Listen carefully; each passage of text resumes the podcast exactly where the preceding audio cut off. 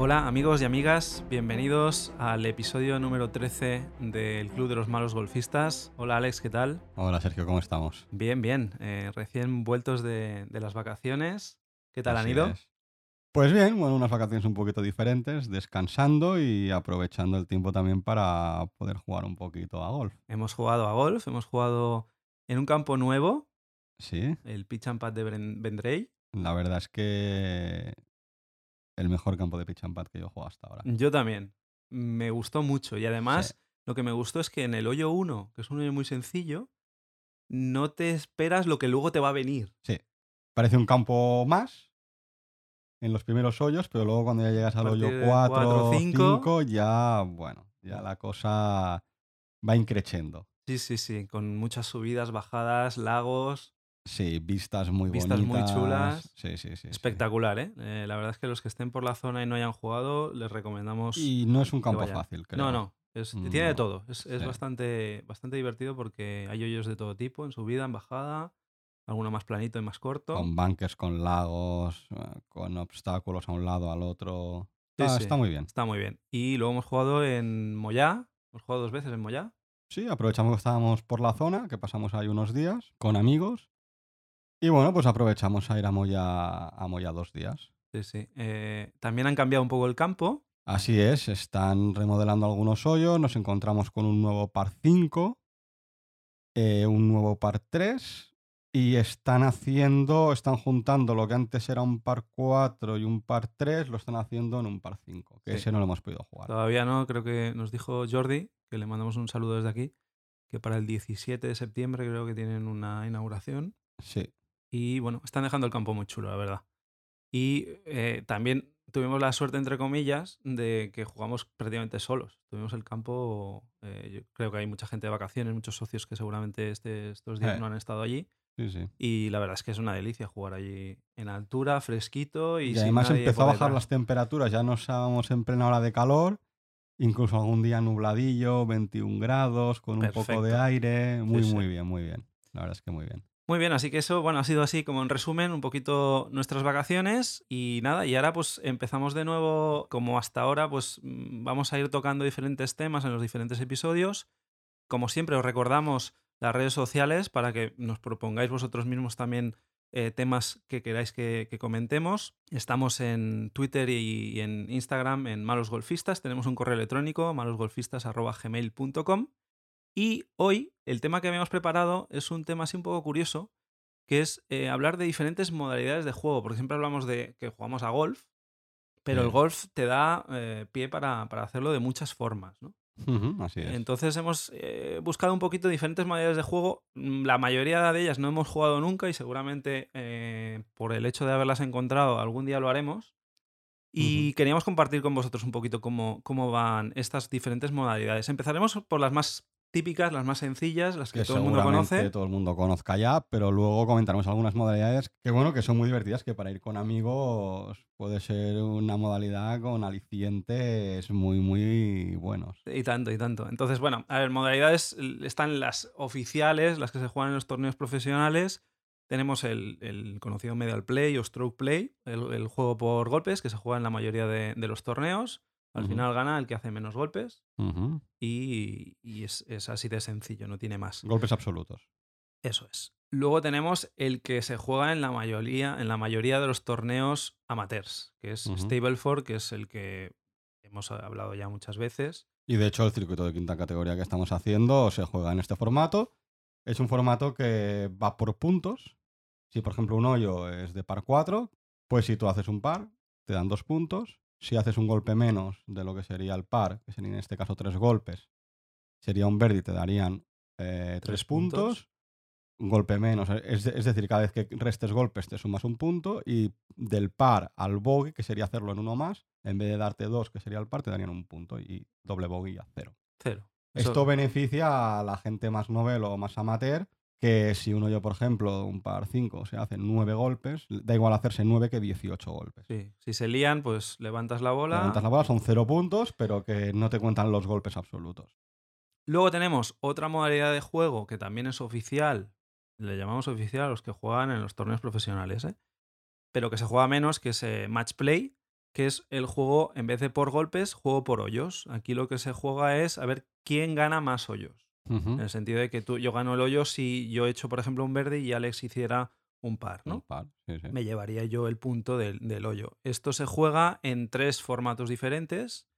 En individual, que es uno contra Uno otro. uno. En fourball, que es eh, una modalidad en parejas, pero que cada uno juega su bola. Es, es decir, decir, se, ju- se juegan cuatro bolas en Jugamos total. Sergio y yo contra otra pareja. Entonces Sergio y yo, cada uno juega su bola. Y por ejemplo, Sergio hace un verde y yo hago un bogey, pues se cuenta la, le- la bola de Sergio. La mejor bola. Luego está la modalidad foursome, que es un poquito más complicada y es que cada pareja juega solo una bola. Y se van alternando los miembros de la pareja a la hora de, de jugar. Golpear. Entonces, en los hoyos pares saldría un jugador y en los hoyos impares saldría el, el otro jugador. Y una vez sale el jugador, pues se van alternando golpes entre los jugadores del mismo equipo. Este, formato se juega, por ejemplo, en la Ryder Cup. Se juega los individuales los domingos, que son los, últimos partidos, los 12 individuales. Y los dos días anteriores se juega eh, por la mañana una, una modalidad que es eh, ball y otra por la tarde foursome. O al revés, creo que eh, el viernes se juega de una forma y el sábado. No recuerdo cuándo, pero sí se juegan ambas, ambos formatos. Luego hay modalidades, cuando por ejemplo estás con amigos, pues puedes jugar, por ejemplo, una modalidad que se llama Scramble. Esta modalidad lo que hacen es que todos los jugadores juegan contra el campo, digamos. Y entonces cada uno juega su bola y entre todos eligen eh, La mejor bola. la mejor bola. Donde haya caído, pues el resto de bolas se recogen Y se ponen y al se lado. ponen al lado de la, de la bola que ha, es- que ha escogido el equipo y vuelven a pegar todos y así hasta terminar el hoyo. Claro, esto beneficia la puntuación del- de la vuelta. Sí, Normalmente se consiguen vueltas muy bajas porque en cada golpe se está cogiendo la mejor bola o la que el equipo considera que es la mejor bola. Es decir, aquí no se juega uno contra otro, ni por parejas, contra otra pareja. Es decir, tú juegas contra el campo. Sí. Vas a intentar reventar el récord del el campo. récord del campo. Irte bien hinchadito a casa y bien contento. Sí, sí, sí. Luego hay una modalidad de, de Scramble que se llama Grimson, que sí que es una modalidad que se juega por parejas. Y al final se hace básicamente lo mismo. Cada jugador eh, juega su bola y luego los, de la- los miembros de la pareja eligen cuál de las dos bolas es la mejor para continuar, Para a partir del segundo golpe. ¿Vale? Hay una, una variante que es Gruesome, que es lo contrario, que es eh, los miembros de la pareja eligen la bola del contrario, con lo cual van siempre a, intentar la- escoger la, la peor. peor. La peor ¿no? Es una modalidad para fastidiar al rival. Sí, y, y lo que consigues con esto es seguramente jugar en lies y en stances y en situaciones mu- mucho más comprometidas Sí. que lo que harías en una vuelta regular, porque siempre te vas a ir a la peor salida. ¿no? Yo esta modalidad quizá la veo una modalidad, o sea, el Greensom la veo una modalidad en el que, por ejemplo, pongo una situación saliendo de ti, si estamos jugando los dos, eh, tú sales, la metes en calle, pues yo a lo mejor voy a ser más agresivo Claro, para intentar hacer más metros. claro. En cambio, el Grusom yo lo veo una modalidad de juego más conservadora, es decir, intentar no meterte en problemas, porque que, la- que sabes las dos bolas queden más o menos igual. Claro, porque el- sabes que tus rivales siempre van a ir a cogerte pues una bola que está en un RAF, una bola que está Claro. hundida, una bola en bunker. Si etcétera, haces una bola muy buena, esa no va a jugar luego. Claro. es mejor ser más, más conservador. Quizá no pegues golpes tan largos o tan buenos, pero te aseguras que los golpes que pegues no sean malos. Claro. No tengas situaciones de golpeo malas. Son, son modalidades divertidas las Sí, dos, ¿eh? Yo, sí, sí, yo veo que, que- que son entretenidas y que cada una te sirve, pues lo que dice Alex, para jugar un aspecto del juego y, y tener una estrategia diferente. Luego en Greensom hay otra modalidad que es Greensom Chapman, que lo que hace es que, porque en Greensom lo que se juega es el primer golpe, se juega con dos bolas y luego a partir de ahí se retira una. En eh, Greensom Chapman se juega el segundo eh, golpe también con las dos bolas, lo que pasa es que yo jugaría la de Alex y Alex jugaría la mía. ¿Vale? Y a partir del tercer golpe ya sí que se elige una de las dos. Una de las dos y se, y se va jugando. Claro, esto obviamente solo tiene sentido en pares 4 y pares 5. En Sí. pares 3, en teoría, jugarás con las dos bolas, a no ser que te vayas de madre con, con la puntuación. sí, sí, Pero sí. bueno.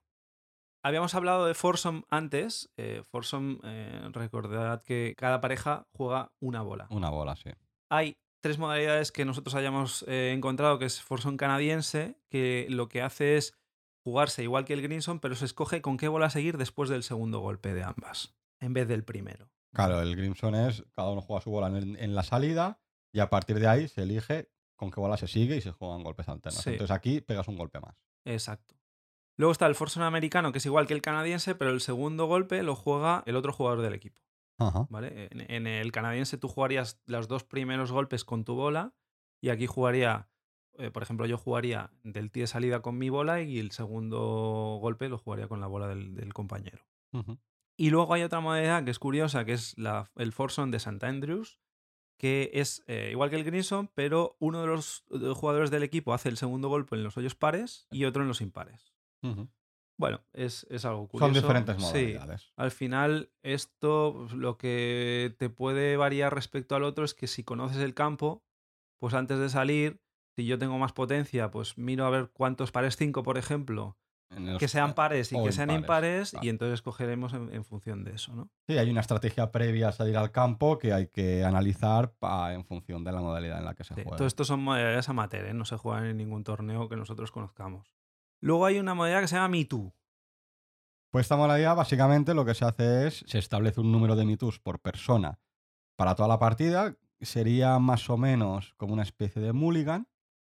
Entonces, el en fun- mulligan, para el que no lo sepa, perdona Alex, es eh, que te dan uno, dos o tres golpes de gracia, los que se decidan, pero solo desde el tee de salida. Es decir, si desde el tee la tiras a los árboles, pues sin penalización puedes jugar otra volver a jugar desde el tee, ¿no? Entonces, en, cambio, en, estos, en esta modalidad, en el Me Too, imagina que llegamos a un acuerdo que damos tres Me Toos. Pues un jugador que, mm, que le pegue mal en cualquier punto del hoyo, mm, en cualquier hoyo, puede restarse un Me Too y mover su bola al mismo sitio que el otro jugador y continuar desde ahí. Claro. Aquí es también una estrategia de que si alguien, por ejemplo, eh, sale muy bien, pues eh, si yo he hecho una mala salida, pues me voy a poner al lado tuyo. Claro. O si la he tirado al agua, pues esa bola pues no me no, en- penalizo. no pe- no penalizas y te vas al. O si uno emboca desde 30 metros, No, porque tú ya tienes que tirar la, la bola, es una vez tiras. Sí, sí. Pero bueno, si tú la dejas a 30 metros y el otro lo deja al lado del hoyo, Entonces, tú te pones al lado del hoyo. Sí, sí, sí. Sí, sí. Bueno, eh, habría que ver cuántos mitos tienes para. Y, y luego la decisión en cada momento de decir, ¿gasto aquí uno o no lo gasto? Claro. Sí, sí, sí. Porque, claro, depende de los hoyos que queden, etcétera, etcétera. Es que hay muchos, hay, hay muchos factores. Es una modalidad interesante y no es fácil de, de decidir en qué momento gastar esta especie de mulligan. Claro. Sí, sí. Aquí también supongo que juega también tu aspecto mental, tu situación mental dentro de la vuelta, ¿no? Que siempre va variando, pues a lo mejor en un momento en el que estás ofuscado, pues venga, voy Te a hacer un interesa. reset. Y en un momento que estás bien, aunque no has pegado un buen golpe, pues a lo mejor dices, no lo gasto aquí porque ahora estoy con confianza ¿no? Claro. en este momento del partido. Exacto. Sí, Y ahora ya vamos a modalidades así más curiosas todavía y que generalmente son para jugar entre amigos. Y, y veréis que hay muchas que es para grupos de 2 a 4 jugadores y algunas para 3 jugadores, si, juegas 3, ¿no? Hay una que se llama Skins, que lo que se hace es que se da un punto al ganador de cada hoyo. Y en caso de que en ese hoyo haya habido un empate, pues ese punto se guarda y se suma en el, en el bote del siguiente.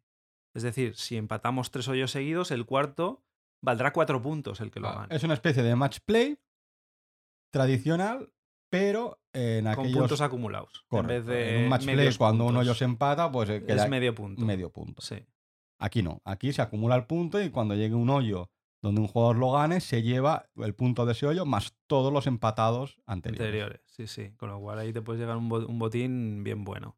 Claro, si vienes de empatar varios hoyos, la cosa se empieza a poner calentita. Sí, sí, sí, la presión aumenta. Sí, sí, Claro, sí, claro. Exacto.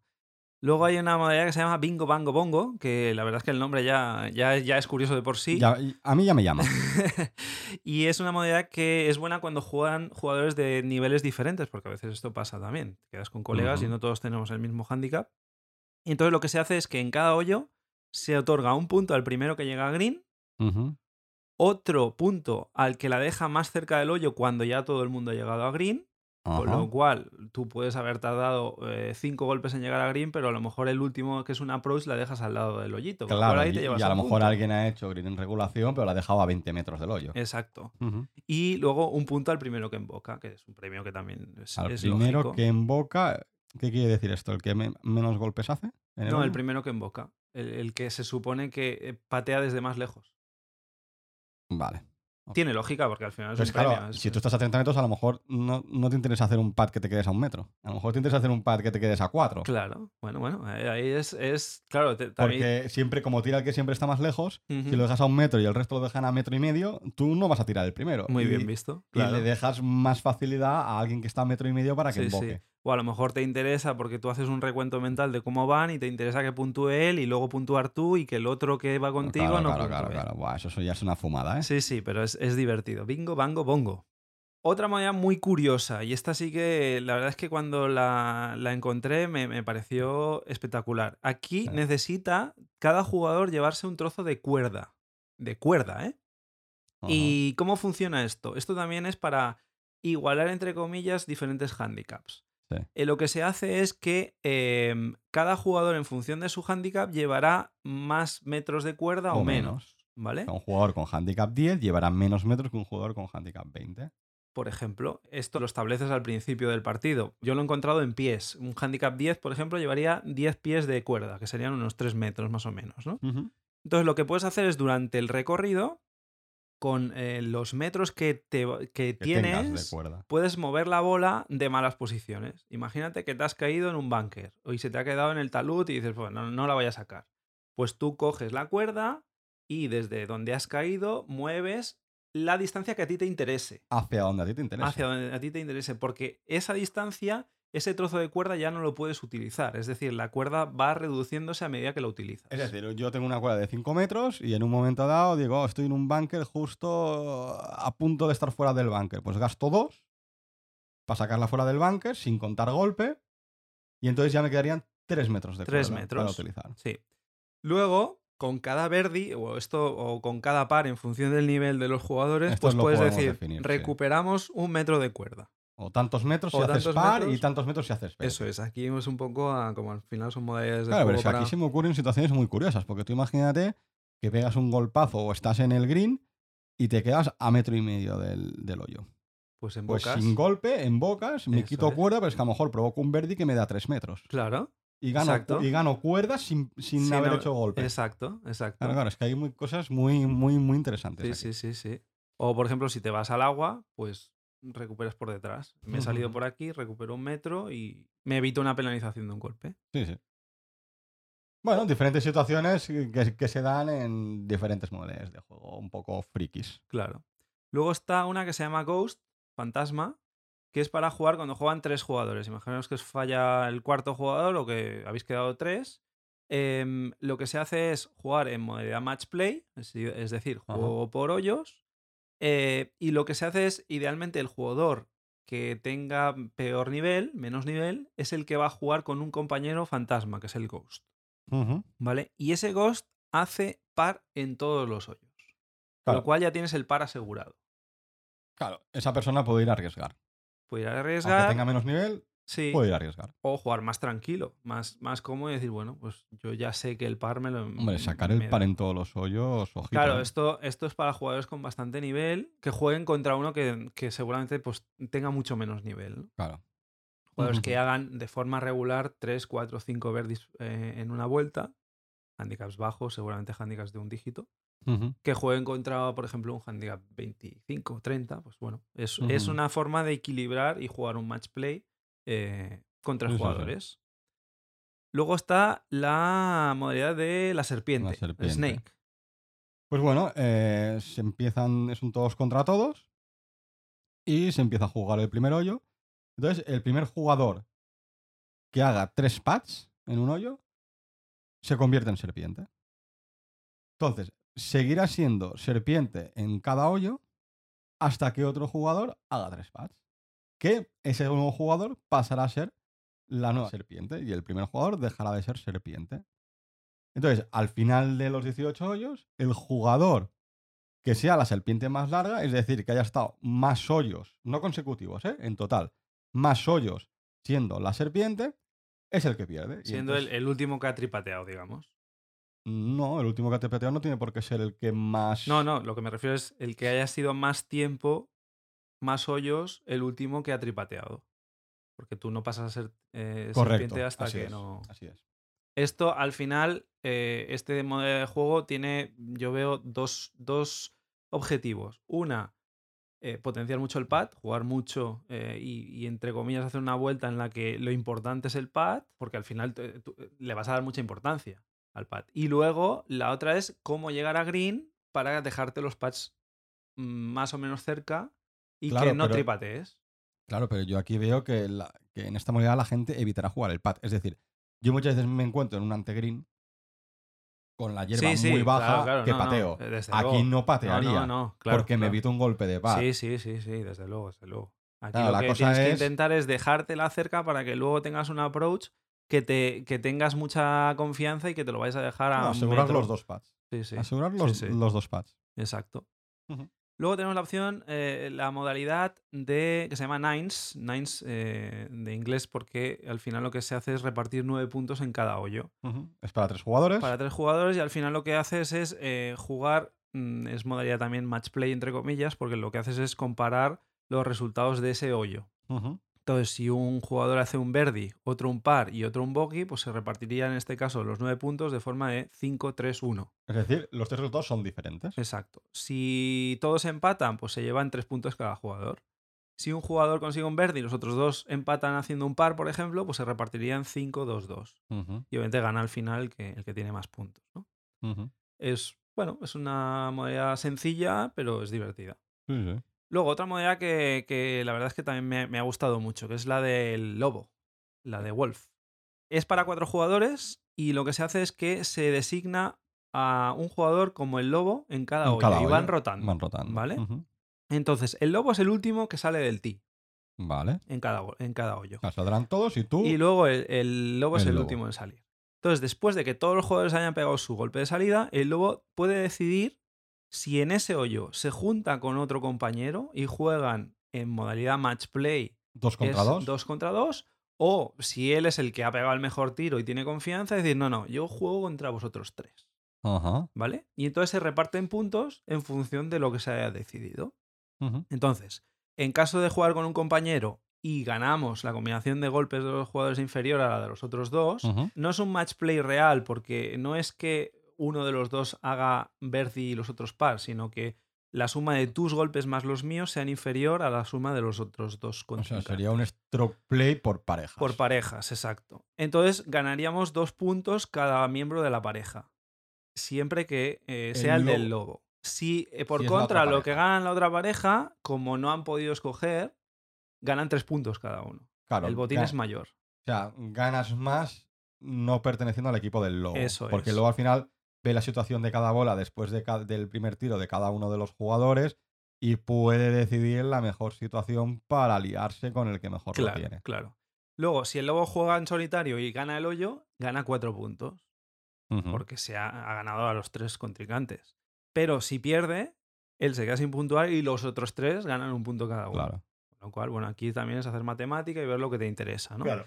Claro, aquí qué pasa? Que si, si os habéis dado cuenta, eh, juegan rotando eh, cuatro jugadores, con lo cual llegaríamos hasta el hoyo 16. 16. Y así cuatro, eh, los cuatro cuatro en cuatro. jugadores han sido cuatro veces el lobo. El hoyo 17 y 18 lo que se hace es que el primer clasificado y el segundo se hace un recuento eh, temporal y el primer y el segundo clasificado son los que serán los, hoyo- los lobos Los en el hoyo 17 y En los 18. últimos dos hoyos. Es- un poco lioso, porque hay que es- llevar un recuento muy cuidadoso, pero, pero interesante. Sí, sí, es divertido. Venga, y ahora dos modalidades que ya interviene aquí el tema del dinero. Obviamente, eh, en todas las modalidades te puedes jugar dinero con tus amigos o quién paga la comida la o las cervezas de después, sí. pero bueno, estas están un poco más orientadas y ahora veréis que tienen una reminiscencia a Las Vegas, ¿no? De hecho, uno se llama el, una modalidad es Vegas. Vamos a ver ahora, se llama, es una modalidad que se llama Vegas, para cuatro jugadores, donde se juegan por parejas. Y se combinan los resultados de ambos jugadores, poniendo siempre el más bajo delante. Es decir, jugamos Sergio y yo juntos, y Sergio se hace un birdie en un par 4 y yo me hago un bogey. Entonces Sergio hace 3 y yo hago 5. Entonces el 3 se pone delante, es decir, 35. Luego otra pareja, pues se hace un 2 y un 4, pues 24. La otra pareja ha hecho 24, nosotros hemos hecho 35. La diferencia, Pues eh, 11 puntos que serían 11 euros. 11 euros si se, si se hace un punto por euro, por ejemplo. Acá, aquí lo tienes que eh, Entonces, decidir antes de empezar. Decir, el- pues mira, claro. cada, la diferencia van a ser pues un euro por cada, por cada, Por cada punto. Por cada punto. Entonces, bueno, pues en ese caso, en ese hoyo, sí, Sergio y yo iríamos debiendo 11 euros a la otra pareja. Entonces, se irán compensando, se irán aumentando, quiero decir, se irán sumando restando el dinero que se debe de una pareja a otra hasta llegar al hoyo 18. Y ahí, pues, lo quede o A lo mejor la- hay una rico pareja o- que come gratis o, Sí. o se puede ir, vamos, con un botín a casa. O nos vamos los cuatro tal y como O hemos nos venido. vamos los cuatro tal y como hemos venido, que también podría ser.